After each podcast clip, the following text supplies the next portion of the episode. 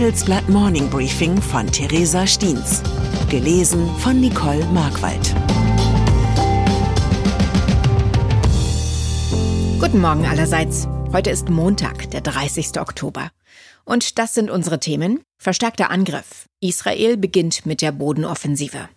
Verheerender Absturz. Der Preis des Krieges für die Wirtschaft. Verbreiteter Anstieg. Die private Krankenversicherung wird teurer.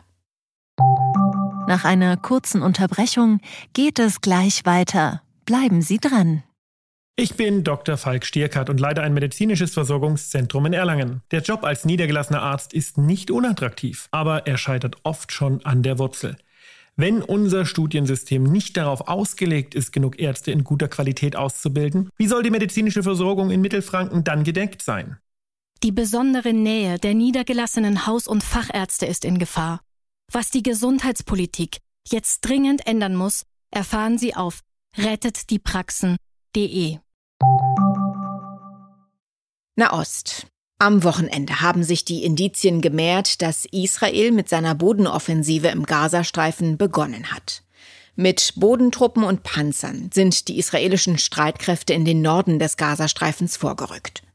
Schon in der vergangenen Woche sind immer wieder Soldaten kurzzeitig in palästinensisches Gebiet eingedrungen. Doch in der Nacht zum Sonntag hat das Kriegskabinett die Einsätze vor Ort verschärft und die Soldaten nicht wie bisher wieder abgezogen. Regierungschef Benjamin Netanyahu hat von der wörtlich zweiten Phase des Krieges gesprochen. Ziel sei die Zerstörung der Hamas und die Befreiung der Geiseln. Der frühere Nahostexperte des Bundesnachrichtendienstes Gerhard Konrad sieht darin jedoch einen gravierenden Zielkonflikt. Das hat er im Handelsblatt-Interview gesagt. Das Ziel, die Hamas zu zerstören, mache Verhandlungen mit der Gruppe über eine Freilassung der Geiseln praktisch obsolet, so Konrad. Das Interview gibt es auf unserer Webseite. Der iranische Präsident Ebrahim Raisi hat Israel auf Ex gedroht, das israelische Vorgehen könne, Zitat, jeden dazu zwingen, Maßnahmen zu ergreifen. Zitat Ende. Auch Saudi-Arabien und Jordanien haben den Militäreinsatz verurteilt. Der israelische Antiterrorfeldzug, so viel ist klar, ist hochriskant. Zitat, es ist unvermeidbar, dass Israel versucht, die Infrastruktur auszuschalten, die die Hamas für ihren Terrorangriff genutzt hat. Zitat Ende. Das sagt der Politikwissenschaftler Peter Neumann vom King's College in London. Zitat, aber die Israelis müssen sich sehr genau überlegen, wie sie dabei vorgehen. Zitat Ende. Denn bei der Offensive drohen nicht nur militärische Fallen, sondern auch politische.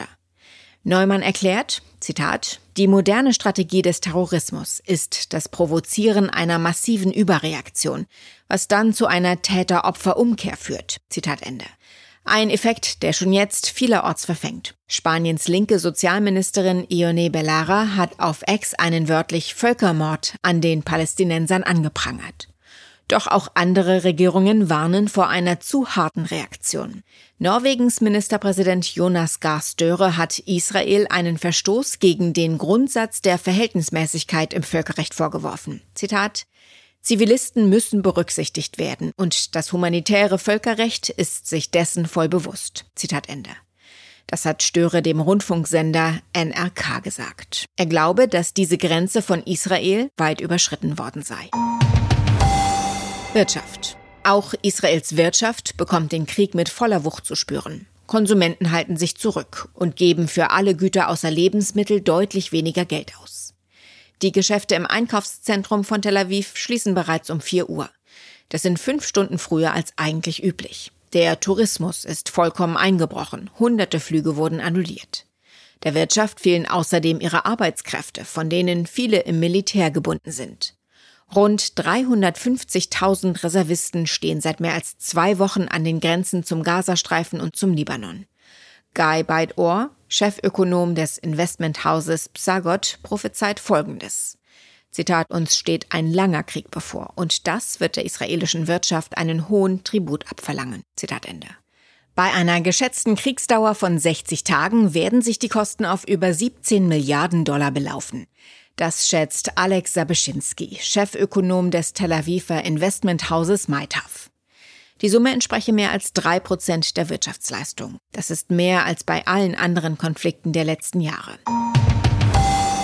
Inland. Auch in Deutschland dämpfen die vielen internationalen Krisen die wirtschaftliche Stimmung. Der DAX hat seit Anfang August gut 10 Prozent verloren. Die Nettogewinne der Mitgliedskonzerne sind im ersten Halbjahr sogar um rund 20 Prozent gefallen. Doch es gibt einige Unternehmen, die sich dem Negativtrend entziehen und für die Analysten positive Aussichten bereithalten. Zu den unerwarteten Gewinnern zählt unter anderem Heidelberg Materials. Der Baustoffkonzern hat im dritten Quartal trotz sinkender Umsätze mehr Gewinn erwirtschaftet, als Analysten erwartet hatten. Und er hat zum zweiten Mal in diesem Jahr seine Ertragsprognose erhöht. Heidelberg Materials kommt seine komfortable Marktsituation zugute. Denn Zement und die Materialien für seine Herstellung sind sehr schwer und deshalb unverhältnismäßig teuer zu transportieren. Deshalb sind die Märkte weitgehend zwischen den großen Herstellern aufgeteilt. Das erleichtert es, bei steigenden Kosten höhere Preise zu verlangen. Welche Unternehmen noch zu den versteckten Champions zählen, lesen Sie in unserer Analyse. Krankenkassen. In diesen Wochen informieren die privaten Krankenkassen ihre Mitglieder, wie sich ihre Beiträge im kommenden Jahr entwickeln werden. Mein Kollege Jürgen Klöckner aus dem Handelsblatt Hauptstadtbüro hat schon vorab erfahren, in welche Richtung es für die meisten Versicherten gehen wird. Die schlechte Nachricht, für viele wird es deutlich teurer. Bereits im Jahr 2022 und 2023 sind die Beiträge um durchschnittlich rund zwei Prozent gestiegen. Im kommenden Jahr dürften es noch mehr werden. In einzelnen Fällen wird die Erhöhung sogar im zweistelligen Prozentbereich liegen. Im Schnitt rechnet der Verband der privaten Krankenversicherung mit rund sieben Prozent. Zitat, die Anpassungen sind notwendig, um gestiegene Leistungen und den medizinischen Fortschritt zu finanzieren. Zitat Ende. So rechtfertigt Verbandsdirektor des Verbandes der privaten Krankenversicherung Florian Reuter den Schritt. Promis. Zum Abschluss noch zu einer traurigen Nachricht aus der Unterhaltungswelt. Der US-Schauspieler Matthew Perry ist am Wochenende mit 54 Jahren verstorben. Er war bekannt für seine Rolle als Chandler Bing in der Sitcom Friends. Perry hatte sein Leben lang unter Suchtproblemen gelitten. In der Serie Friends hatte er einen von sechs Freunden in New York verkörpert, die viele Witze machen und zusammen ins Kaffeehaus gehen. Falls Sie Friends noch nie gesehen haben, empfehle ich Ihnen mal reinzuschauen. Die Serie eignet sich wunderbar, um in einer realen Welt voller Grausamkeiten, Krisen und Suchtproblemen einfach mal den Kopf auszuschalten und so zu tun, als gäbe es nichts Wichtigeres als Bräunungscreme, Kaffeetassen und die ganz große Liebe. Ich wünsche Ihnen einen guten Tag mit einer angemessenen Portion Heiterkeit. Ihre Theresa Steens. Zinsen, Immobilien, Geopolitik, das Jahr der Entscheidungen. Das ist das Motto des diesjährigen Bankengipfels. Banken sehen sich gerade mit einer Vielzahl von Krisen konfrontiert. In dieser Situation sind unabhängige Information und Orientierung wichtiger denn je. Beim Bankengipfel erwarten Sie daher News und Networking sowie wertvolle Impulse von Vordenkern aus Banken und Tech.